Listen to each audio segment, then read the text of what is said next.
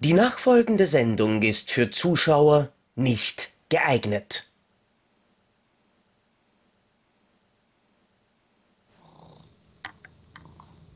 Hallo und herzlich willkommen zum nettesten Filmpodcast den ihr jetzt gerade angeklickt habt. Ganz ehrlich, ich kann das ja nicht einmal als Fake machen, aber ja, wir sind die Good Guys, wir sind die braven Jungs, die Woche für Woche euch mit unserem Schwachsinn versorgen. Und eines ist uns vor einigen Monaten mal aufgefallen, als wir uns über die bösesten Bösewichte, die fiesesten Fieslinge und die grindigsten Grindbatzen, keine Ahnung, wie wir es genannt haben, unterhalten haben. Es gibt irgendwie nichts zum Gegenteil. Niemand spricht über die netten Leute und das Wahrscheinlich aus gutem Grund. Ähm, es gab auch irgendwie über Google nichts zu finden mit Auflistungen von den nettesten Filmcharakteren. Alle gingen natürlich dann gleich auf die besten, auf die coolsten, auf die schönsten. Über die Widerlinge unterhalten sich Leute gern, aber kaum jemand interessiert sich quasi wirklich für die Good Guys. Und das wollen wir heute ändern. Genau, genau. Wir reden heute mal über die Netten. Ne? Und ähm, ja, ich meine, es ist ja auch. Oh, da ist die Harmonie gleich dahin, wenn der Kater an den Teppich kratzt. Äh, wir sind nämlich zurück. Also für euch waren wir gar nicht weg. Ähm, aber ich war eine Woche in Dänemark und deswegen war äh, Clint eine Woche im Katzenhotel. Der ist heute Nachmittag erst wieder gekommen und ist jetzt wieder genauso nervig, wie er vorher war.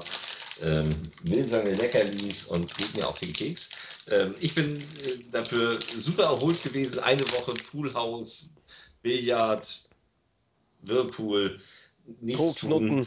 Das äh, Übliche halt. War dann heute, war dann heute, war dann heute einen Tag im Büro, äh, war gleich allein äh, und äh, ganze Entspannung ist wieder äh, weg. Und dann jetzt auch noch Zocki ja, am Abend. Äh, na, also das ist für mich, für uns ist Montagabend und das ist, äh, ja. Ähm, ja, aber wir, wir, es ist Herbst, wir brauchen alle ein bisschen Harmonie. Ja. Und, und deswegen ist es doch schön, wenn wir über die netten Nettmenschen und nicht über die bösen Böslinge reden. Ja, wobei ich die gutesten Gutmenschen fast noch clickbaitiger finde. Ja, das ist ja völlig egal, wie du die Sendung nachher nennst. Aber ähm, ne? die, die, die schleimigsten Schleimscheißer halt. Da würden mir aber einige einfallen. Nein, ich, ich habe mich tatsächlich äh, äh, bemüht. Das, das, können wir übrigens auch nochmal machen. Die schleimigsten ja, Schleimscheißer. Das, das, das klingt gut. Find find, Vielleicht, vielleicht, ist der Clint übrigens nur deswegen so, so penetrant und nervig, weil er Angst hat, jetzt wo er mich wieder gehört hat, dass ich ihm wieder sein Essen wegfress. Ähm, aber nein, fangen, fangen wir doch einfach mal mit den ersten Leuten an. Wen hast du denn? Ja, ich habe natürlich großspurig gesagt äh, vor ein oder zwei Tagen, oh komm, lass uns die nettesten Nettlinge, gutesten Gutlinge ne, äh, machen. Überlegt und überlegt und überlegt und dann war es schwupps einfach da. Okay. Also die Aufzeichnung, jetzt ohne dass du eine Idee hast. Du musst jetzt, du musst jetzt sagen, was. Was, was war, war denn da? einfach da? Durchfall. Ich gedacht, dass er uns das antun kann.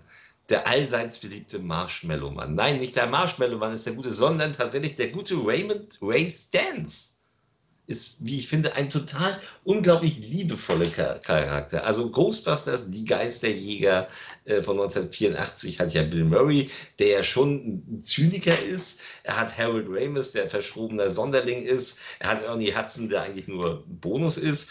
Und er hat aber eben Dan Aykroyd als Dr. Raymond Ray Stans. Und der ist liebevolle Person, ein bisschen doof, aber total nett. Und im zweiten ja sogar nachher noch netter, wenn er erstmal in den, in den Schleim gefallen ist und dann nur noch nett ist. Aber ähm, ein unglaublich netter Charakter. Schon wenn sie sich das Haus aussuchen und dann so, oh Gott, das kostet ja unglaublich viel und was soll man mit dieser Halle? Und er kommt diese, diese, an dieser Stange runter, so, hui, das müsst ihr unbedingt ausprobieren.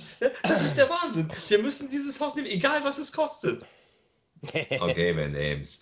so, ähm, und das ist eben auch diese Nummer mit dem Marshmallow-Mann. Bist du ein Gott? Also, nein? Ich weiß ich muss, ich muss tatsächlich, ich, ich, versuche gerade verzweifelt in meinem Kopf herumzukramen, weil tatsächlich, nachdem er der netteste Charakter ist, das ist ja bei mir generell das Problem, habe ich an ihn die wenigsten Erinnerungen. Ich mag okay. das zynische Arschloch, das der, ähm, ja, dass der Bill Murray spielt. Das sind, halt, das sind halt meine Charaktere, das ist mein Humor. Diese, dieses nette Beiwerk, das, das fällt mir meistens dann gar nicht auf. Und das war, für mich war das irgendwie schwierig, diese, diese Liste zusammenzutragen. Und tatsächlich, magst du wissen, wer der Erste war, der mir eingefallen ist? Nee, ja, natürlich mag ich das wissen. Snape, Snape, Severus Snape. Weil tatsächlich der, Achtung, kleiner Spoiler vielleicht fürs Harry Potter Franchise, äh, gar nicht der Widerling ist, sondern quasi die, die schützende Hand über Harry Potter hält und über seine gesamte Schulkarriere eigentlich der ist, der im Hintergrund die Fäden zieht und, und ähm, die Brotkrumen streut, damit dem Harry eigentlich nichts passiert. Aber das darf halt inklusive dem Harry niemand wissen. Ja. Und deswegen, und deswegen äh, opfert er sich ja quasi auch und ist, ist quasi der, der aufopferungsvolle Ersatzvater für Harry Potter, der nicht nur über, über die Filme hinweg verteilt alles Gute für ihn macht, sondern das eben auch noch geheim, ohne dafür irgendeine Anerkennung zu machen, was er mit der Mutter von Harry Potter, mit der er sicher auch ähm, die, das, das, das ein oder andere Freizeitvergnügen nebenbei angegangen ist. Ähm, ausgemacht hat. Also das, das finde ich schon sehr nett. Ja, aber also wenn du bei Harry Potter sagst, die netteste Person bei Harry Potter ist doch aber nicht Snape. Das ist doch Hagrid. Hagrid ist natürlich auch geil, ähm, wobei ich Dobby natürlich auch sehr, sehr gerne mag. Ähm, aber, aber ganz ehrlich, Dobby ging mir dermaßen, dermaßen, also wirklich dermaßen auf die Nüsse, dass ich als dann, Achtung, Spoiler für alle, die Harry Potter noch nicht gesehen haben, ähm, dass ich das als Befreiungsschlag sah, als, als Dobby im siebten Teil am Ende dann stirbt. Ja, schon. So, das hat, ganz ehrlich, hat dich das berührt?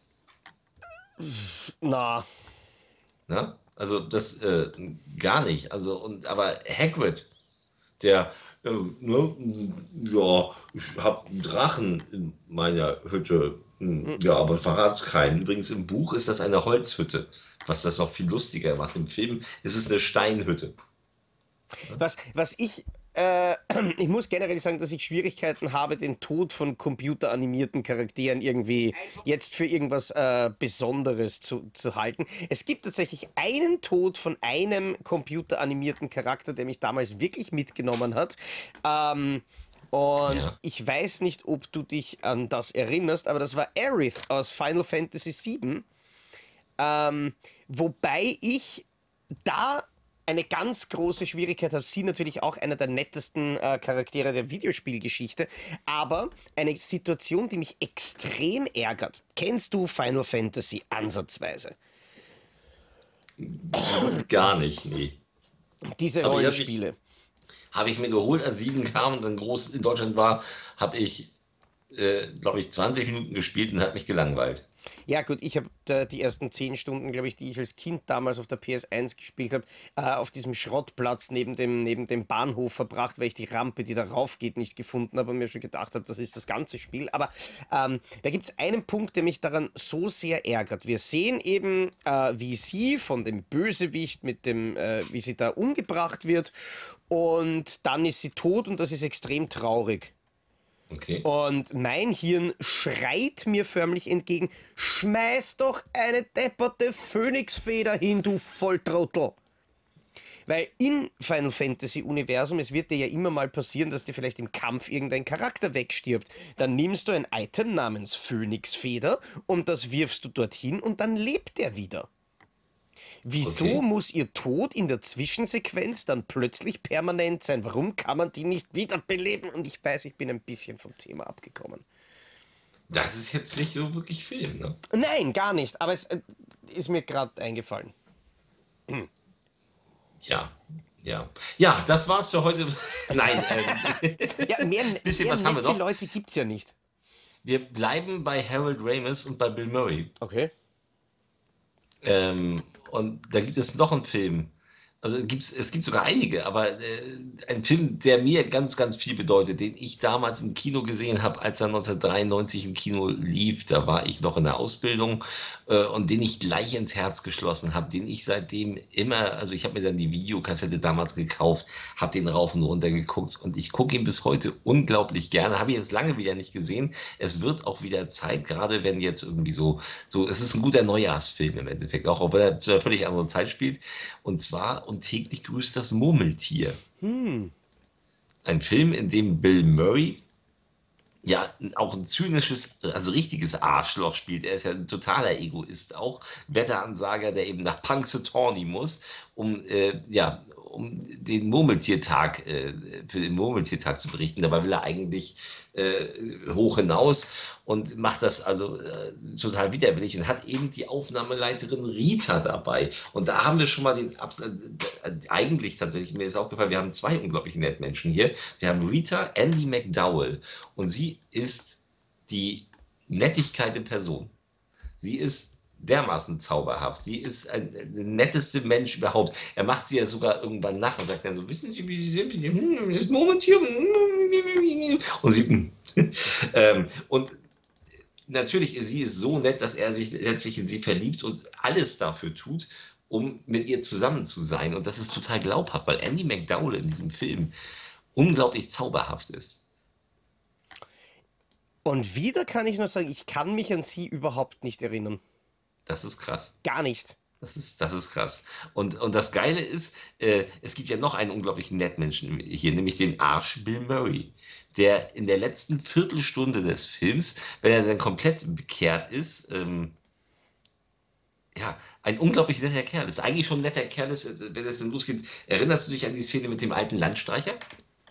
Ich muss gestehen, dieser Film steht jetzt seit Ewigkeiten wieder auf meiner Wunsch- und Watchliste, weil ich bin mir ziemlich sicher, dass ich den vielleicht vor 20 Jahren einmal im Fernsehen oder irgendwo so gesehen habe. Und er ist so fand, also er ist unglaublich witzig und gerade in der deutschen Synchro mit Arne Elsholz auf Bill Murray, der hier, der, also der da wirklich äh, ne, noch, also richtig großartig noch topfit war und das fantastisch macht.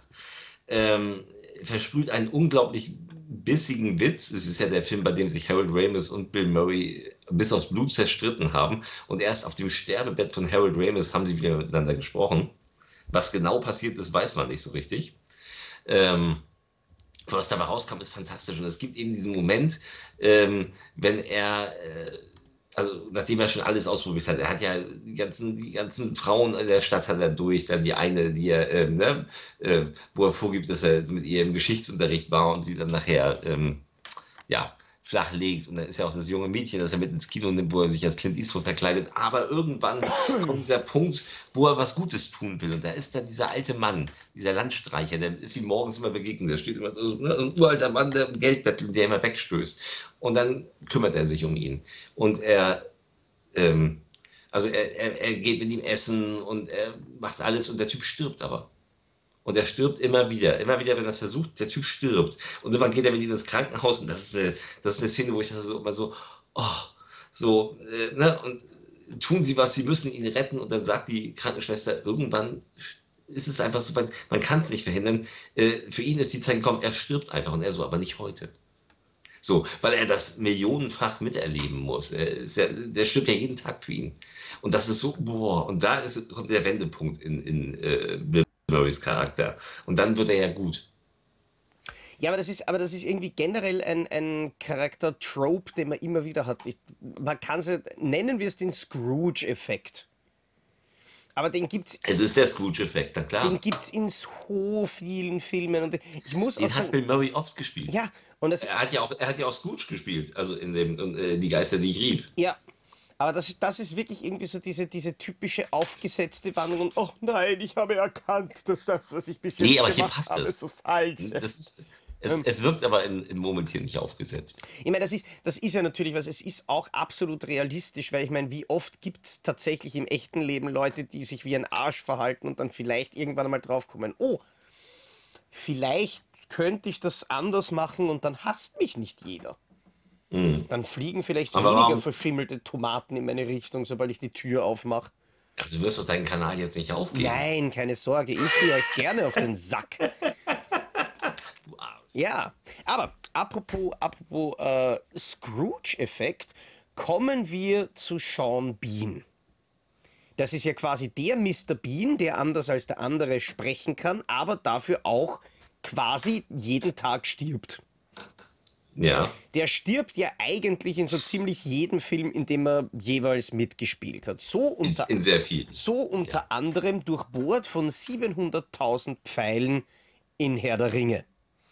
Und in Herr der Ringe war aber sein Namensvetter mit dabei, nämlich Sean Astin.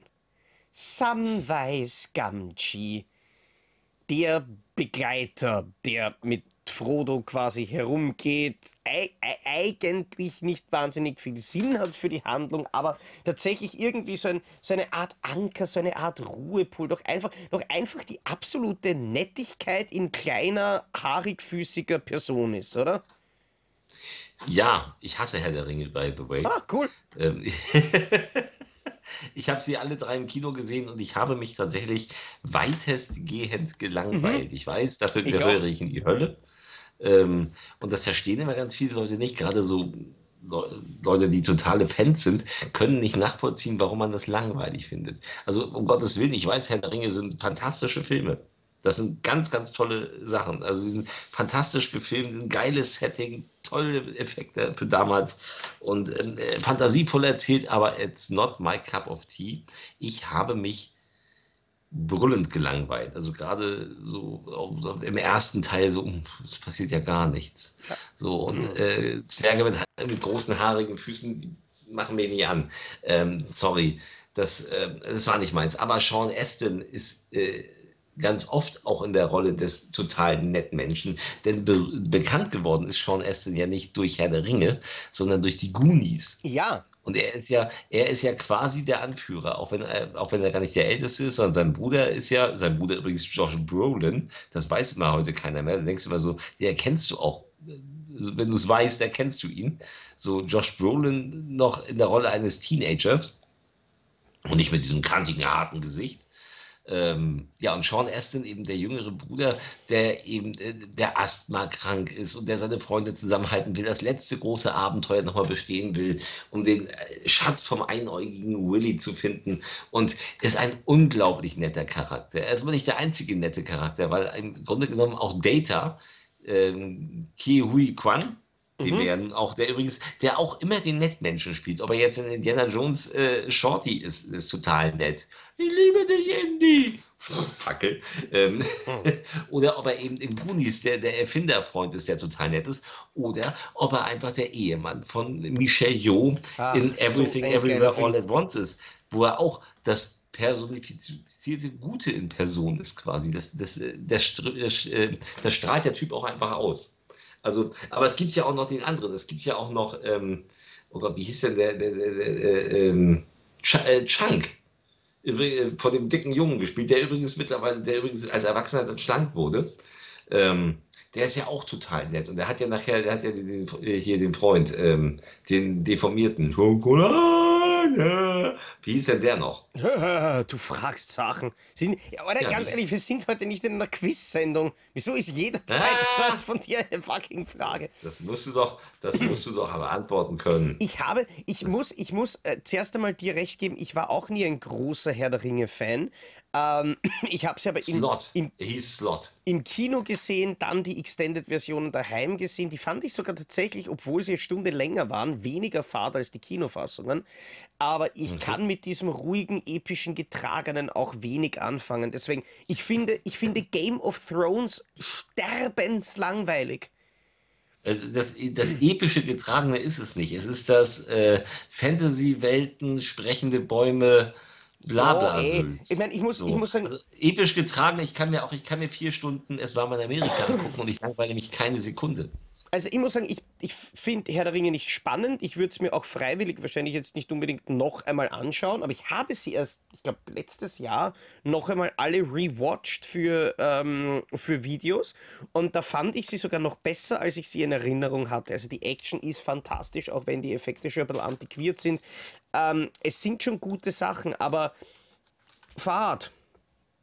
Aber das, was für mich am allerschlimmsten ist, das sind eigentlich immer die HBO-Serien. Ich weiß, ich habe noch keine gesehen, mit der ich was anfangen kann. Ich habe jetzt wirklich große Angst vor The Last of Us, weil auf die freue ich mich riesig, weil ich die Spiele so Ja. mag. Ähm, Also ich fand damals schon, ich fand damals, sorry, ähm, also Sopranos ist, äh, ist, ist super und äh, Six Feet Under ist auch super. Ähm, komm, komm ich nicht. Und hat HBO nicht auch diese, äh, nicht Band of Brothers gemacht? Ja, das war zach. Oh, Das war was? zach, Fahrt. Das war nicht Das Fahrt. war Urfahrt. Alter. Wobei ich sagen muss, ich mag diese Militärgeschichten generell nicht. Wenn ich Sir, ja, Ja, das Sir ja- höre, könnte ich gleich zweimal Ja, das schreiben. ist ja nun mal Zweiter Weltkrieg gewesen. Ja, und Das, ich habe grundsätzlich das Problem, dass ich eine sehr äh, ein sehr schlechtes Gesichtsgedächtnis habe. Ähm, das Ja. heißt, ich bin wirklich derjenige, der Brad Pitt in Burn After Reading nicht erkannt hat.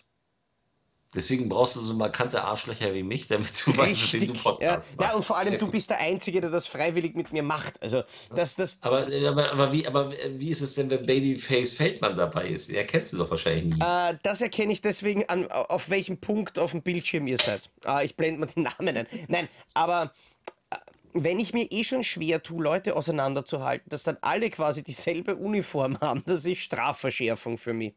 Weil ich merke mir nämlich auch keine Namen. Also es hilft auch nicht, wenn du die Leute dann mit Namen anredest, weil ich zwei Szenen später schon nicht mehr weiß, wer das ist. Deswegen ist Game of Thrones für mich so furchtbar, weil da gibt es einfach 300 Milliarden Namen und Häuser und Zugehörigkeiten und das und dort und Dings und so.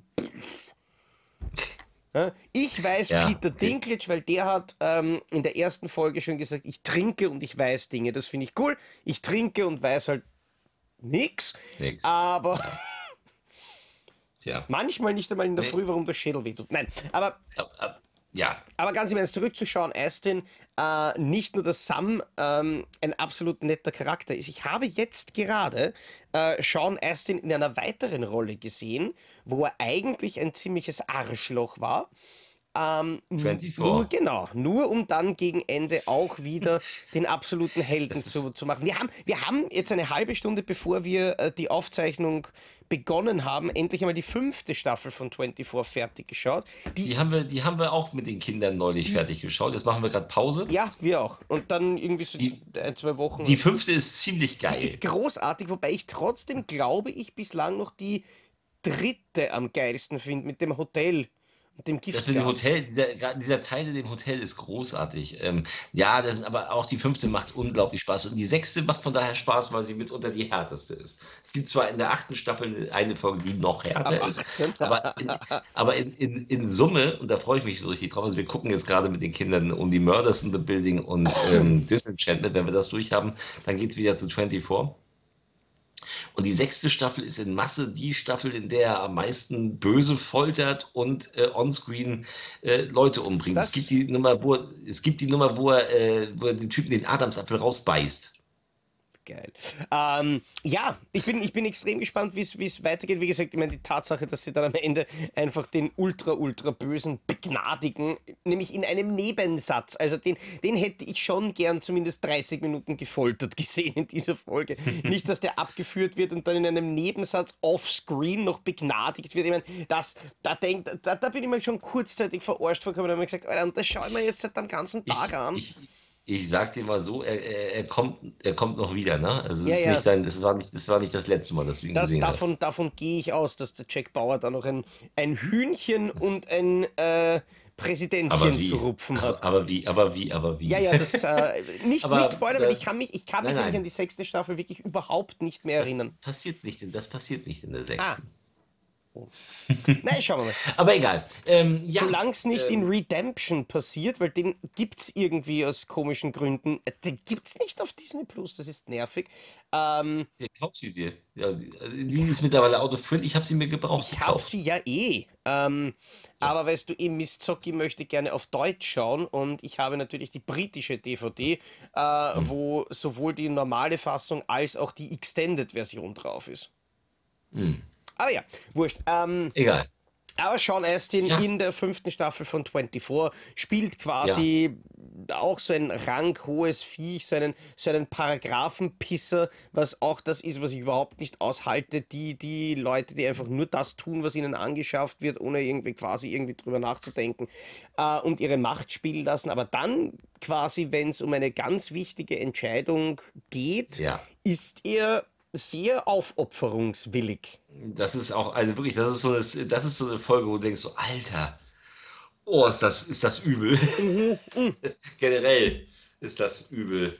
Und ich habe äh, hab wenn tatsächlich. Wenn, wenn der besagte Anschlag kommt. Ja, ich habe tatsächlich fast, fast ein Tränchen verdrückt bei Edgar.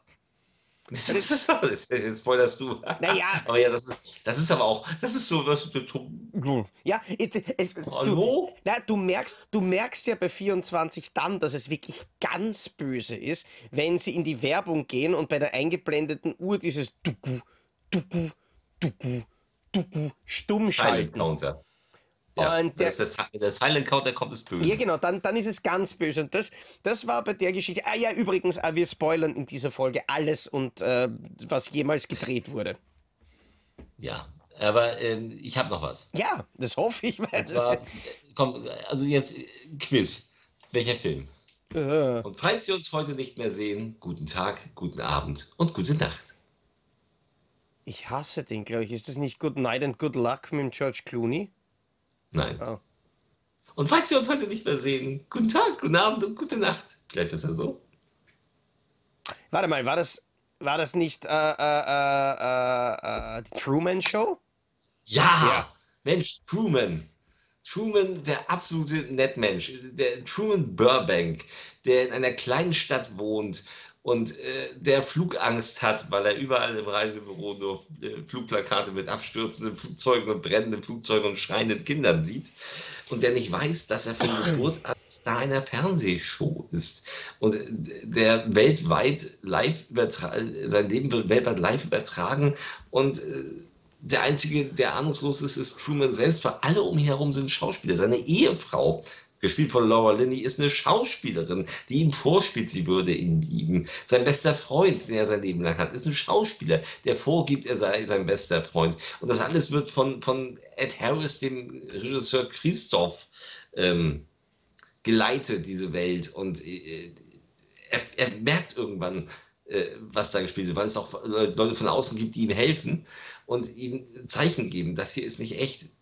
Du musst da ausbrechen, das ist kein Leben, du, du bist in der Show. Und wenn er es dann herausfinden will, und es ist so, er ist, ja so, er ist ja so naiv, er weiß ja alles nicht. Also er ist ja wirklich, er ist ja, ne, man möchte ihn ja die ganze Zeit drücken und sagen, lauf, lauf so schnell du kannst. Und er macht es ja nachher auch. Und das ist so, so herzergreifend. Und der Film ist eine so gute Mediensatire Mhm. und ja schon fast von seiner das, das hätte das also ein Wunder, dass das nicht Realität wurde. Wahrscheinlich ist dieser Film mitunter der Grund, warum das noch nicht passiert ist.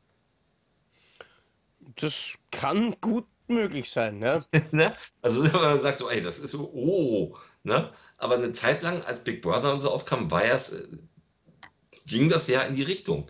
Ja, und es wäre ja, es wäre ja eigentlich die logische Steigerung. Wobei heutzutage kann ich mir das auch aus anderen Gründen einfach nicht mehr vorstellen, weil die Leute halten ja sowieso, ich glaube, keine TikTok-Videos aus, die länger als 15 Sekunden dauern. Also wir reden jetzt ja eh schon Ja. mehr mit der Luft, weil ich glaube, nach einer halben Stunde hört sowieso gar niemand mehr zu. Ähm, dazu muss man sagen, dass The Truman Show 25, der, der Film ist 25 Jahre das alt. ist so arg. Gott! Aber, das, aber eben, das in der, in der damaligen Zeit war das noch irgendwie vorstellbar, aber ich glaube heutzutage, Nein, heutzutage dass sich das jemand wir- anschauen würde. Und vor allem, mein, mein großes Problem mit der Truman Show war ja irgendwie einfach nur, muss das nicht saufahrt sein? Wenn du dem Typen quasi bei seinem ganz normalen täglichen Leben dann im besten Fall auch noch in Doku, Doku, Ja, Doku, aber das ist ja, Doku das ist ja das, das ist ja anschaust. Ja, aber äh, das ist das, das, das ist ja dieses Big Brother Phänomen. Das haben äh, die ersten Staffeln Big Brother waren ja zum Beispiel auch nicht so vollgepropft mit, äh, da haben sie Tagesaufgaben gehabt, da haben die eine Sache gehabt am Tag. So, da hat man den Leuten ja auch zugeguckt, wie sie auf dem, auf dem Stepper waren äh, dann gequatscht haben. Ähm, Jo, aber das, ist der das ist der Voyeur im Menschen, der da angesprochen wird. Ja, aber es ist, aber es ist dann trotzdem bei Big Brother ist es quasi kondensiert. Das wird ja trotzdem äh, ein Tag, es werden ja 24 Stunden auf 60 Minuten zusammengeschnitten und damit passt das. Aber die Truman Show rennt ja quasi in Echtzeit und selbst wenn, spätestens nach drei, vier Jahren ist es ja, passiert ja immer dasselbe. Es ist doch schon langweilig genug, selber arbeiten gehen zu müssen. Jetzt stell dir vor, du kannst wem anderen dabei zuschauen, wie er neun Stunden am Tag in einem Büro hockt und irgendwas in einen Computer eintippt. Ja, ich gucke so einen Scheiß ja auch nicht. Ja, natürlich Also nicht. ich gucke ja, auch diesen- ich guck ja auch diesen ganzen Reality-TV-Scheiß nicht, deswegen bin ich die falsche Ansprechperson für sowas. Aber äh, also das würden Leute gucken. Also sei dir, sei dir dessen sicher, das wäre ein, ein Hit. Wahrscheinlich. Aber es wäre moralisch kein Hit natürlich und heutzutage würde es auch gar nicht mehr gehen. Ähm, aber ähm, ja, also Truman, der absolute Nettmensch Ja, in meinen Augen. Ich würde ich würd zu, einem, zu einem absolut unvorstellbaren Film gehen. Äh, nämlich einer, bei dem ich vor allem absolut unvorstellbar finde, dass der nicht verboten wurde. Äh, Oh. Dass die Romanvorlage nicht verboten wurde. Weil ich weiß nicht, aber wenn ich in einem Lexikon nachschaue und das Wort Plagiat suche, dann muss Ja. dort doch einfach das Filmposter von The Hunger Games sein. Ähm, quasi äh, Battle Royale für ganz, ganz Arme. Aber Ja. es gibt in, in Hunger Games gibt's eine, einen Hauptcharakter mit dem großartigen Namen Catpiss. Also, ich weiß nicht, die, die hat sicher nicht leicht gehabt in der Schule, aber liebe werdende Eltern, nennt euer Kind nicht Katzenpisse. Sie hieß aber auch Katniss. Ja, ich und wollte gerne sagen, und nennt nicht euer Kind so, dass man nur einen Buchstaben ändern kann, um Katzen äh, ändern muss und Katzenpisse draus machen kann. Aber auf jeden Fall, Cat, Cat Piss Evergreen ähm, war ja eine, die bei diesen Hunger Games irgendwie immer mitspielen wollte, die sich immer in den Lostopf werfen hat lassen, damit sie diesen Sack Kartoffeln kriegt. Natürlich immer gehofft, dass sie nicht gezogen wird. Es äh, kommt dann zu ihrem, ich glaube, 18. Geburtstag ist es, wo das letzte Mal ist, dass sie überhaupt mitmachen kann. Sie wird nicht gezogen, aber dafür ihre Schwester. Und sie opfert sich für diese Schwester ähm, damit die dort nicht in den, in den Kampf ziehen muss, weil sie quasi weiß, dass die Schwester das nicht erblasen tät. Und ähm, da fällt mir auch eine interessante Aufgabe für Big, äh, Promi Big Brother ein. Ähm, so quasi der, der, der, der Art Bordelltester. Nein, ähm, aber Dabei muss ich sagen, das wäre relativ schade, weil sie weiß ja quasi, dass ihre Schwester das nicht schaffen würde, dass die relativ bald draufgehen wird.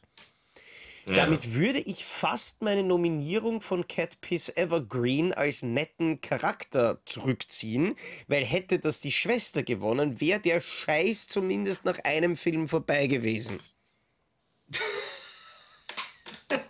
Weil auch The Hunger Games, ich weiß nicht, ich kann's, ich kann's natürlich auch nennen The Tiredness Games, weil hungrig Ja. wirst du schon auch, ähm, vor allem hungrig nach Rache für diese Idioten, die dir da so viel Lebenszeit geklaut haben. Ich muss gestehen, also ich wusste ja, was Hunger Games ist und das ist die FSK 12 PG-13 Variante grob von Battle Royale ist. Also weniger abgedreht, mehr auf Jugenddings gemacht. Ist ja auch eine Romanreihe. Und ich muss gestehen, dass mir der erste Teil gar nicht so schlecht gefiel. Klar, man hat viel Wackelkamera genutzt, um zu, ver äh, zu verhindern, dass man sehen konnte, äh, dass man die Gewalt so ein bisschen verdecken wurde. Es wurden ja trotzdem Teenager, haben sich gegenseitig umgebracht. Das war für, äh, für so ein Jugendding, fand ich das erstaunlich. Ich fand es auch unterhaltsam gemacht. Den zweiten Teil mochte ich auch sehr gerne, der sogar noch eine Spur weitergeht dann. Und dann fand ich aber, dass die Teile 3 und 4, das wäre das dritte Buch, dann irgendwie jetzt in zwei Filme aufgeteilt wurde, das war mal gequirlte, langweilige Scheiße. Ja. So, also da, da war ich dann, da war ich richtig enttäuscht. Der dritte ist ein reiner Lückenfüller, der nur im Untergrund äh, spielt, in dem nichts, also auch wirklich tatsächlich gar nichts passiert. Die reden die ganze Zeit nur, die, es ist Charakter vorstellen und dann kommt irgendwann der Abspann und ich saß im Kino mit meiner Frau damals und sie sagten so, wie jetzt? Hier ist gar nichts passiert und jetzt kommt der Abspann. Was ist das denn? So, und dann ähm, den vierten fand ich dann auch, das Ende war mir auch, das war auch alles doof. Aber ich fand die ersten beiden, die Idee fand ich gut. Jetzt kommt ja ein Prequel, das kein Mensch braucht, ähm, in die Kinos. Geht übrigens auch irgendwie zweieinhalb Stunden. Toll. Weil es ja einfach modern, weil es ja modern ist, dass jeder Film, ich glaube, 157 Minuten stand da bei der Pressevorführung. Irgendwie. Naja, natürlich, weil dafür können Oh. sie für eine Kinokarte mehr Kohle nehmen und können Ja, damit die- quasi die Einspielergebnisse faken. Es, es, es nervt mich mittlerweile so total, dass, ähm, dass jeder Film zweieinhalb Stunden lang sein muss. Also wirklich jede depperte Geschichte muss zwei Stunden lang sein. Ich habe mir gestern, weil jetzt gerade, ähm, äh, weil er gerade von Cape Light kam, habe ich mir übrigens und ähm, ja, da kann ich gar nicht sagen, äh, gar nicht die nettesten Menschen, beide nicht. Harry und Sally habe ich mir angeguckt. Der geht 98 Minuten. Ja, Jetzt weiß ich wieder, warum ich den damals so toll fand, äh, weil der on point erzählt ist. Jetzt wieder der Kater wieder rein. Ähm, und mit 98 Minuten seine gesamte Geschichte wunderbar erzählt. Und äh, wenn man den heute drehen würde, dann wäre er wahrscheinlich 135 Minuten lang. Ja, Das nur mal so nebenbei. aber das, aber das, ich weiß nicht, ich finde, ein guter Film kann auch einfach 80 Minuten lang sein. Ja, Ich brauche ich brauch nicht einmal, also in den meisten Fällen brauche ich es nicht einmal, dass ein Film über die 100 Minuten drüber geht. Da muss er schon wirklich gut sein. Am liebsten habe ich eben diese, diese kleinen, billigen Action-Heuler ähm, und die dürfen auch gerne kurz sein. Es muss ein Rambo oder Rocky, muss nicht unbedingt äh, zweieinhalb Stunden lang sein. sind sie auch nicht. Der äh, Rocky 4 war irgendwie 80, ne? Mit Abspann von 10 Minuten. Das ist schön. Gut, da ist ihm dann offensichtlich nichts mehr eingefallen. Ja, naja. Ähm, was hast du denn noch? Äh, ich hab grad. Ach, du hast, ja, stimmt, du hast gar nicht. Ja, so kann man sich ja ausrichten. Äh, dann habe ich aber noch einen, ein, ein, ein wirklich, ein, wahrscheinlich der netteste heute. Okay. Ne? Meine Mama sagt, das Leben ist wie eine Schachtel Pralinen. Man weiß nie, was man bekommt. Forrest Gump. Ja. Mein Gott, ist Forrest Gump ein netter Kerl. Also der einfältige, äh, recht minder bemittelte, mit einem, äh, mit einem geringen Intelligenzquotienten von nur 75 ausgestattete Forrest, der bei seiner alleinerziehenden Mutter Sally Field aufwächst und der das Leben aus seiner naiven Sichtweise sieht, aber eigentlich nur nett ist und eigentlich nur die Liebe seines Lebens den ganzen, sein ganzes Leben übersucht, bis er, bis er Jenny dann irgendwann haben kann und sie leider an HIV infiziert ist und stirbt. Ähm, aber ähm, der netteste Kerl überhaupt, oder? Ich meine, er rettet seine ganzen Ko Kollegen in Vietnam, Ja. inklusive Lieutenant Dan. Lieutenant Dan, Großartig. Gary Sinise, der natürlich äh, für mich dann absolut großartig war als äh, Detective in CSI New York. Aber er war auch, hiermit ist er ja bekannt geworden, hat Ja. er, glaube ich, auch den Oscar hier gekriegt. Und das auch völlig zu Recht. Er ist großartig ähm, in seiner Rolle. Ähm, der ja auch, der, weil das auch alles Rollen sind, die eine Entwicklung durchmachen. Also alle machen eine Entwicklung durch. Forrest Gump macht eine Entwicklung durch, er sucht seine Liebe, er äh, findet, er kriegt nachher einen Sohn und er erkennt ja selbst, er sagt ja selbst irgendwann so, ich bin nicht der Klügste, aber ich weiß, was Liebe ist. So, Jenny, die eine Entwicklung durchmacht von, von dem misshandelten Mädchen von zu Hause, die äh, dann Drogen nimmt und immer wieder ausbüchst, um am Ende dann doch sesshaft zu werden, wenn sie dann kurz vor ihrem Tod. Und Lieutenant Dan, der vom, vom Proleten-Lieutenant äh, zum, zum depressiven Krüppel bis hin zum Ich habe neuen Mut gefasst Typen äh, sich wandelt. Ähm, übrigens noch netter als Forrest Gump ist eigentlich nur Katie Williamson als äh, Baba, Ja, der, der mit ihm ja den Schrimpladen aufmachen will. Shrimp Kebab, Shrimp am Spieß. äh, ich immer noch, ich weiß, es gibt ganz viele, die hassen diesen Film. Ähm, kann ich nicht nachvollziehen. Ich finde, es ist ein wirkliches Meisterwerk. ja. Auch bei mir mittlerweile schon extrem lang her, dass ich den das letzte Mal gesehen habe. Aber Ja. ich habe selbst als jemand, der mit diesen Filmen normalerweise wenig an, äh, anfangen kann, den mochte ich sehr gerne, nämlich eben genau deswegen. Ich bin zwar normalerweise eben bei Filmen mehr immer der, der handlungsorientierte Typ, also ich bin eher derjenige, der möchte, dass viel passiert und quasi nicht viel dahinter steckt, hinter dem wenigen, was passiert. Also möglichst mhm. wenig Philosophie und es muss auch nicht, es ist ja, wenn wir uns ganz ehrlich sind, bei sehr, sehr vielen Filmen ist das Character Development ja mehr im Weg, als es denn eigentlich wichtig ist. Also ich brauche ja. zum Beispiel bei einem Freitag der 13. Teil 8 keine ausführliche Geschichte, äh, keine Hintergrundgeschichte über die Charaktere. Ihr seid Schlachtvieh und nicht mehr. Ähm, ja. Aber Forrest Gump ist eben ein Film, der, der wirklich nicht nur mit, sondern vor allem über seine Charaktere erzählt wird und der einfach daraus ähm, seinen sein Pull fürs, fürs Publikum zieht. Ja. Und der funktioniert. Übrigens, Tom, übrigens eine Rolle, die Tom Hanks auch öfters variiert hat. In Terminal zum Beispiel unter Steven Spielbergs Regie. Viktor Naborski, äh, der am Flughafen haust, weil er keine Heimat mehr hat, weil sein Land im, im, äh, im Bürgerkrieg ist und über Monate im Flughafen lebt. Eine Geschichte, die auf der wahren Geschichte äh, basiert. Und der ja absolut ein total netter Kerl ist. Mhm. Hast du ihn gesehen? Noch einmal. Terminal. Ter nein, nein, den. um Gottes Willen. Du hast, du hast einen der letzten wirklich geilen Steven Spielberg-Filme nicht gesehen. Ich habe mir zuletzt gerade erst uh, Catch Me If You Can angeschaut, der auch. Der ist auch super. Der auch recht cool war. Ja, ähm, Aber der ist nicht so gut wie Terminal.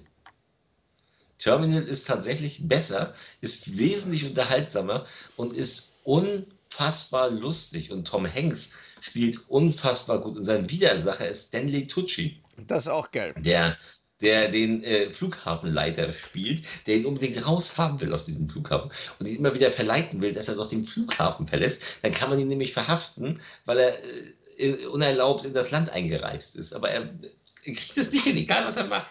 Er, er kriegt ihn aus dem Flughafen nicht raus. Und das ist so komisch und das ist so toll erzählt.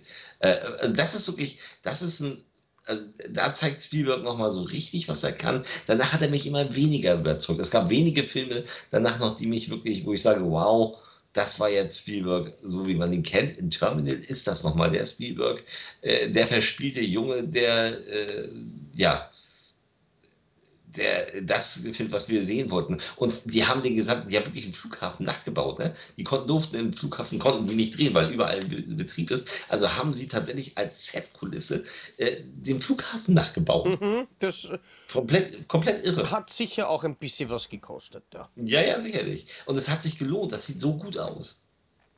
Ja, äh, aber wo wir, wo wir bei Tom Hanks sind, wie wäre es mit äh, geschenkt ist noch zu teuer? Das ja, habe ich. Ich bin so alt, ich habe den Film im Kino gesehen. Ja, ich kenne ihn nur aus dem Fernsehen und es war aber tatsächlich eine, eine der Komödien, die ich damals als Kind wirklich mit am liebsten geschaut habe.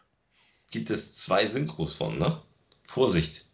Ich, äh, ich warne immer vor der Neusynchro. Auf DVD, glaube ich, kam später eine Neusynchro raus. Mit 5.1 Ton, die gibt es immer noch. Es gibt mittlerweile aber, wenn du dir die Blu-ray holst, ist wieder beide die richtige dabei, ja. Lieb, ja, aber äh, es startet die Neusynchro, wenn ich mich nicht täusche. Das heißt, du musst die zweite auswählen. Ähm, das Interessante ist, dass in der Neusynchro Arne Elsholz Tom Hanks spiel, äh, spricht. Ähm, so wie wir es aus Forrest Gump und so die ganzen Jahre gewohnt waren, bis, ähm, ich muss jetzt noch mal gucken, dass ich keinen Scheiß erzähle. Äh, ja, also äh, Arne Elsholz in der Neusynchro aus, ich glaube 2004 oder wann war das auch immer ähm, wo Arne Edwards aber auch schon eigentlich zu alt war, um ihn zu sprechen aus den 80ern. Und ähm, im Kino, und das ist auch die VHS-Synchro und eben auch die, 2003, Arne Edwards tatsächlich, ist es Joachim Tenstedt. Mhm. Joachim Tenstedt hat nämlich äh, früher ganz oft, das war das, tatsächlich, hat, äh, also Elsholz hatte schon davor ähm, äh, hat ihn gesprochen, in Splash hat er ihn gesprochen, im Bachelor Party hat er ihn gesprochen, in äh, Alles hört auf mein Kommando hat er ihn gesprochen. Ähm, und dann kam plötzlich Joachim Tennstedt daher und hat eine Zeit lang äh, Elsholz die Rolle streitig gemacht. Er hat ihn nämlich auch in Schlafferbullen Beißen nicht gesprochen und in Big. Und jetzt, wo Arne Elsholz tot ist, jetzt rate mal, wer den Hauptteil der Synchros von Tom Hanks wieder übernommen hat. Joachim Ten steht. Die, die interessante Frage ist, gibt es da irgendeine überlieferte Geschichte, warum oder wie das quasi passiert ist, dass, dass der dann da wieder reingefahren ist, obwohl Tom Hanks schon seinen Stammsprecher hat? Das war noch in der Anfangszeit von, äh, von, von äh, von Tom Hanks Karriere. Ah, okay. Also es ist ja noch relativ, ist ja noch, ist ja in den 80ern gewesen. Da war er noch nicht der Riesenstar, aber sie wechselten sich ab und dann kam aber nachher so mit Scott und Hooch und äh, meine teuflischen Nachbarn, da hat sich dann Elsholz etabliert. Fast immer, bis tatsächlich Eckhard Belle hat äh, zweimal äh, hintereinander äh, Tom Hanks gesprochen. Einmal in eine Klasse für sich und in Radio Flyer. Äh, in einer Klasse für sich. Eckhard Belle. Mhm un ungewöhnliche Stimmenwahl. Und dann hat wieder Elsholz in, in, Philadelphia übernommen und hat ihn die ganze Zeit gesprochen, äh, bis Elsholz dann irgendwann krank wurde und dann starb. Und seitdem es Ten steht, eine der letzten Konstanten der großen, äh, der, ja, der Synchronzeit in Deutschland. Der hat ihn jetzt auch wieder in Asteroid City zuletzt gesprochen. Ähm, und Tenstedt ist ein guter Ersatz. Tenstedt hat ja auch ähm, Mel Gibson wieder übernommen. Mel Gibson hat ja eigentlich immer Elmar Wepper gehabt und ähm, zwischenzeitlich aber ein, zwei Mal Ten steht, unter anderem in Kopfgeld. Und jetzt, wo Elmar Wepper in Synchronrente und generell in Rente gegangen ist, hat Ten steht Mel Gibson ja auch wieder übernommen. In vielen Filmen. Mhm. Was ich finde, was sehr gut passt. Walter White passt.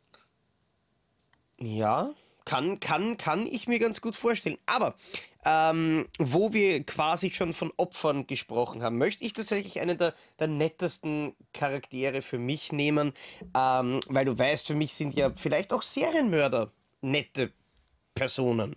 Die, die nämlich eben beispielsweise ja. teilweise einfach nur deswegen Leute umbringen, damit nachher ein Orchester besser klingt. Die, obwohl sie verurteilte Serienmörder sind, vielleicht ihre Freizeit im Gefängnis, davon haben sie eine Menge, dafür aufwenden, einer Polizistin zu helfen, einen anderen Serienmörder zu fassen. Du willst mir jetzt nicht sagen, dass Hannibal Lecter der netteste Kerl ist? Natürlich. Ähm, ähm, er hat auch bei, bei äh, aus Ray Liotta's Gehirn quasi nur den Teil rausgegessen, den er nicht gebraucht hat. Aber nein, aber mir geht's, mir geht's tatsächlich in erster Linie dann um die Sequenz, wo es darum gegangen ist, quasi wer seine Hand verliert. Und Hannibal hat doch, ähm, hat doch quasi seine schützend vor die von, von Clarice getan und hat sich da, hat sich dann noch eben mehr aufgeopfert dafür. Und ich finde auch generell, dass die, dass die Dialoge mit Hannibal Lecter einfach absolut großartig waren und dass er ja auch wirklich ähm, ein, ein, ein ähm, begründetes Interesse daran hatte, so quasi diesen, äh, diesen Schlechter zu fangen, weil er das Ganze ja mit wesentlich mehr Intellekt vollführt. Ja, naja, ja. Aber äh, trotzdem muss ich sagen, wow, ihn jetzt zu den nettesten Charakteren, das ist schon echt. Ich mag den. What? Ich mag auch den Humor. Also, ja, ich, du, ich, muss, ja. ich muss zugeben, es war, es war eben wirklich die, die Recherche nicht besonders, ähm, nicht besonders einfach. Ähm, ja. Aber es gibt. Ich habe einen. Du hast einen. einen. Ja, dann. Ich habe noch einen. Komm, lass uns, lass uns mit einem abschließen, der. Ähm, ich glaube, wir haben die Zeit erst so langsam. Ne? Hm. Bisschen haben wir noch. Bisschen haben wir noch, verdammt. Wir sind erst bei 47 ähm, Minuten. Also oh, oh, oh. Ein paar brauchen wir noch. Aber ja, keine Sorge, ich habe noch ein paar notiert. Wir wissen aber auf jeden Fall, es wird von diesem Thema keinen zweiten Teil geben. Es ist schwierig. Es, es ist, ist schwierig. echt schwer. Aber, aber ähm, ja, ich habe einen. Äh, Film von 1967, in dem ein unglaublich netter, netter Mensch ist. Und es gibt noch einige andere. Es gibt ja auch hier, ist das Leben, das Leben schön, ist das Leben nicht schön mit, mit James Stewart und so, kann man auch mit den nettesten Menschen. Aber 1967 kam ein Film heraus, der das Disney-Studio quasi aus der Scheiße holte. Und Walt Disney selbst hat es nicht mehr erlebt, weil er starb vor der Premiere. Und es ist einer der größten Zeichentrickklassiker aus den, aus ja, aus der Geschichte von Disney geworden. Und zwar das Dschungelbuch. Und in das Dschungelbuch ist. der Bär. Genau. Versuch's mal. Mit, Mit Gemütlichkeit, Gemütlichkeit, mit mit Ruhe, Ruhe und Gemütlichkeit. Gemütlichkeit. Äh, Ähm, tatsächlich, ja. tatsächlich übrigens eine der ersten DVDs, die ich damals als Kind besessen habe und eine meiner Lieblings-DVDs für eine sehr, sehr lange Zeit, denn die allererste DVD von, äh, vom Dschungelbuch hat im Gegensatz zu den danach folgenden Neuauflagen eine finnische Tonspur mit dabei. Und glaube Okay. mir, es gibt kaum etwas Lustigeres, als sich äh, Probier's mal mit Gemütlichkeit auf Finnisch anzuhören. Das klingt, als würdest du durch einen IKEA-Katalog blättern, quasi. Ähm, Ja, Edgar Ott hat ihn damals gesprochen, im, erst, im ersten Dschungelbuch. Im zweiten konnte er es dann nicht mehr, da war er nicht mehr unter uns. Interessant finde ich, dass Shere Khan, der böse Tiger, ähm, gesprochen wurde von Siegfried Schürenberg. Gesungen von Ralf äh, Paulsen, aber gesprochen von Siegfried Schürenberg. Das ist von daher interessant, weil Siegfried Schürenberg Leute gesprochen hat wie Clark Gable mhm. in, äh, vom Winde verweht. Aber weißt du, wer Siegfried Schürenberg war? Nö. Hast du die alten Edgar Wallace-Filme gesehen? Äh, ich habe sie zu Hause, aber ich habe es noch nicht geschafft, mich da Da durchzusetzen. gab es immer den, den Chef, den Chef von äh, entweder Heinz Drache oder Joachim Fuchsberger, äh, den Polizeichef Sir John, der gerne seine Sekretärin, junge Sekretärin betatscht hat. der, weißt du, für den Altherrenhumor in den Edgar Wallace-Filmen zuständig war, als das halt noch so war, dass man junge Mädchen begrapscht hat und kommen Sie zum Diktat. ähm, ja, Siegfried Schönberg ist Schirkan. Ähm, das äh, wollte ich nur, aber wenn du ihn nicht kennst, ist das äh, eigentlich witzlos. Ja, Schade. deswegen lache ich auch gerade nicht Blöd. wirklich. Nee, sehe ich ja nicht, Gott sei Ja, Dank. wobei ich dich leider sehen muss. Nein, aber ähm, ich könnte noch was anderes nehmen. Ich meine, es gibt, es gibt so viele ähm, Filme, die wir, wir haben ja quasi schon den klassischen Scrooge-Charakter kurz erwähnt gehabt. Ähm, wir, können natürlich neben Sean Astin natürlich auch noch George Mason aus 24 nehmen, der sich natürlich auch ähm, geopfert Der war auch kein hat. netter, aber der war auch, der aber auch im Endeffekt kein Nettmensch war. eigentlich Der war, war. eigentlich, der war eigentlich ein ziemlicher Arsch. Der ist auch erst, als er wusste, dass, dass es äh, für ihn keinen Ausweg mehr gibt, wurde er erst nett. Ja, Hat sich, der, übrigens, boah, hat mich das zu Tränen gerührt, wenn er seinen Sohn ins, äh, ins Office holt. ja. Das war, Wobei, worauf ich eigentlich hinaus wollte, ist die ähm, Tatsache, dass es ja genauso wie wir den Trope hatten mit dem Scrooge, gibt es auch den Trope mit den Leuten, die sich dann opfern am Ende. Ich meine, wahrscheinlich könnte ich jetzt großspurig äh, nehmen Bruce Willis am Ende von Armageddon. oh Gott, Ähm, oh Gott, wo man ihm wirklich die, äh, die Tränen aufs Auge träufeln muss. Ja, ja, äh, nicht wahnsinnig gut gespielt, aber ich nehme den alten Typen am Ende von Mad Heidi. Das ist, das ist halt eher mein cinematografisches Habe ich, Gefühl. hab ich, nicht, hab ich nicht gesehen. Wieso nicht? Weiß ich nicht. Wie kann man Mad Heidi nicht schauen? Der kam noch nicht dazu. Der ist nämlich wirklich geil, So der macht ist. wirklich, wirklich Spaß. Also, Mag sein. Ich habe ihn einfach nicht gesehen bis jetzt. Hm. Aber es gibt, es gibt, es ist halt, es ist halt ein, ein, ja, ein Pool großer Filme. Aber was die Aufopferung betrifft, da gibt es noch einen. Ein Film, wo du am Anfang denkst, oh, was für ein griesgrämiges Arschloch. Und wow, im Endeffekt einer der nettesten Menschen in der Nachbarschaft der äh, Kore Koreaner, nämlich Walt Kowalski. Gran Torino. ah, Runter von meinem Rasen. Ne? Früher haben wir, äh, haben wir euch als Sandsäcke benutzt und eure Leichen gestapelt. Nein, ich, wollte, ich, wollte gerade, ich wollte gerade sagen, du, du schimpfst mich, wenn ich, wenn ich Hannibal Lecter als einen netten Charakter bezeichne und du kommst mit dem alten Rassisten. Aber der alte Rassist ist ja gar kein schlimmer Rassist. Und der wird ja, äh, der, der, der macht ja einen unglaublichen Wandel durch und ist ja nachher der netteste Kerl überhaupt. Ja, Den alle lieben und der sich nachher ja auch wirklich aufopfert, im wahrsten Sinn des Wortes. Wenn du den Film gesehen ich hast. habe ihn gesehen, aber ich glaube schon wieder vergessen. oh mein Gott. Ja, das ist nicht mein Film. Das weiß ich doch, aber wie kann man denn Filme vergessen? Ah, Das geht leicht. Oh Gott, oh Gott, oh Gott. Na gut, dann sage ich mal ähm, äh, Tommy Jarvis in Freitag der 13.06. Der totale Nettmensch. Er kommt in die Stadt, buddelt Jason aus, ist dann verantwortlich dafür, dass Jason zu unendlich, äh, zu unzerstörbaren Bestie wird und bleibt dann wenigstens, um ihn wieder zu erlegen. Ist nett. Das ist nett. Das ist nett von ihm. Aber ich kann dich beruhigen, auch daran kann ich mich kaum mehr erinnern, weil Freitag der 13. fand ich eigentlich nie besonders gut. Ich weiß, damit mache ich mich jetzt nicht besonders beliebt, aber das ist für mich immer noch eines der überschätztesten Franchises ever. Nehme ich natürlich in erster Linie auch wegen diesen ganzen MPAA-Zensuren. Ich glaube, wenn man die Filme so belassen hätte, wie sie eigentlich sein hätten sollen, dann wären die relativ unterhaltsam gewesen. Aber nachdem er ja halt bei den meisten Kills immer nur die harmloseste Version nehmen konnte und davon die Hälfte rausschneiden musste, ähm, bleibt halt irgendwie gut, nichts übrig, was diesen, was diesen Killer, diesen Killerruf irgendwie ansatzweise rechtfertigt. Wie wäre es denn mit Jack in Titanic, der äh, Rose nicht von der Planke schubst, um sein Leben zu retten, sondern stattdessen lieber erfriert?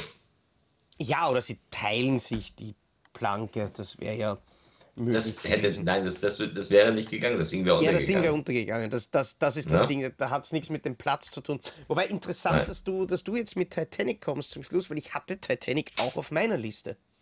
Aber Jack ist tatsächlich auch ein unglaublich netter Charakter. Also er ist ja wirklich der Charakter, der sie aus ihrem Höllenleben befreit und das quasi ja mit seinem Leben, seinem eigenen Leben bezahlt äh, und bis zum Schluss äh, daran bedacht ist, sie zu retten.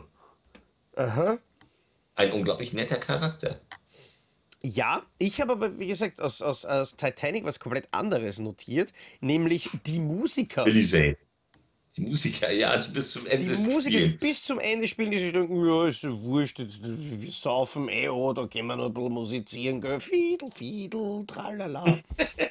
Und am Ende sich doch bedanken. Blub, blub, danke, danke. es war mir eine Ehre, mit Ihnen genau. äh, musiziert zu haben. Ja, das fand ich aber cool. Also klar, ich wäre wahrscheinlich schreiend, panisch und heulend und Bettnässt, äh, hätte mich eingenässt. Ich will nicht sterben. Ja, genau. Ich hätte, ich hätte wahrscheinlich sämtliche Schnapsvorräte einfach geplündert, weil wenn man schon sterben muss, kann man auch angstoffen sterben. Das ist eigentlich wurscht. Ähm, ja, Turbo-Todsaufen. Ja, aber aber die Geschichte ist, ich habe ich hab bei meiner Recherche nämlich tatsächlich äh, geschaut, dass ich absichtlich nur fiktive Charaktere nehme. Ich habe eigentlich schon fast damit gerechnet, dass du wieder mit Oskar Schindler kommst.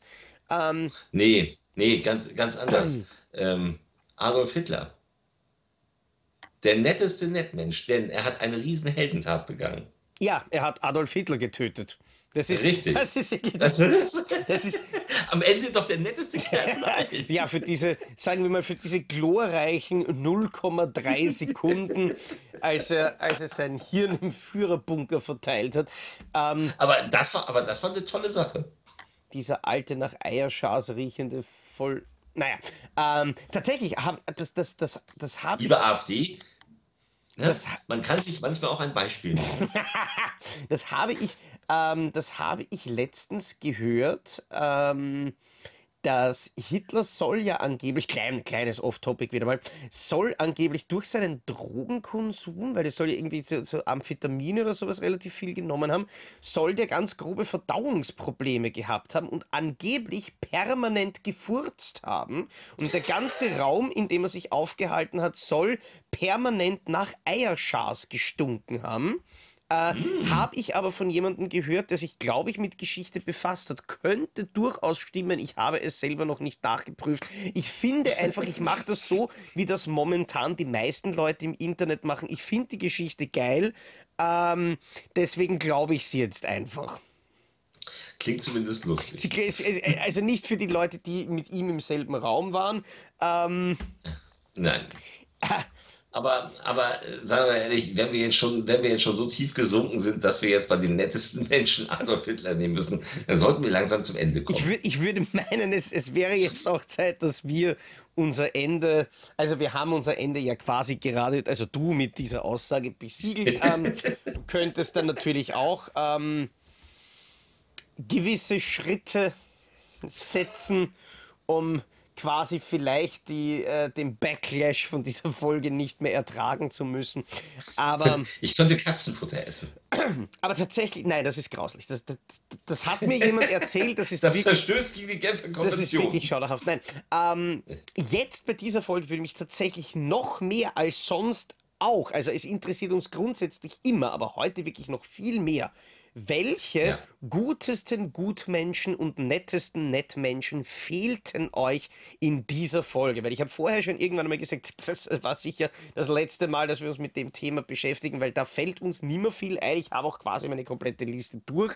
Sollten aber in den Kommentaren hier etliche, ich sage jetzt mal mindestens 15 oder so, Leute genannt werden, die euch in der Episode gefehlt haben, können wir natürlich gerne noch eine äh, Kommentatoren-Edition nachschieben und einen zweiten Teil mit unseren ähm, Meinungen dann dazu. Falls euch das interessieren sollte, schreibt uns Leute in die Kommentare, die, ähm, die da gefehlt haben. Es gibt sicher noch einige, aber sie sind einfach sauschwer zu finden.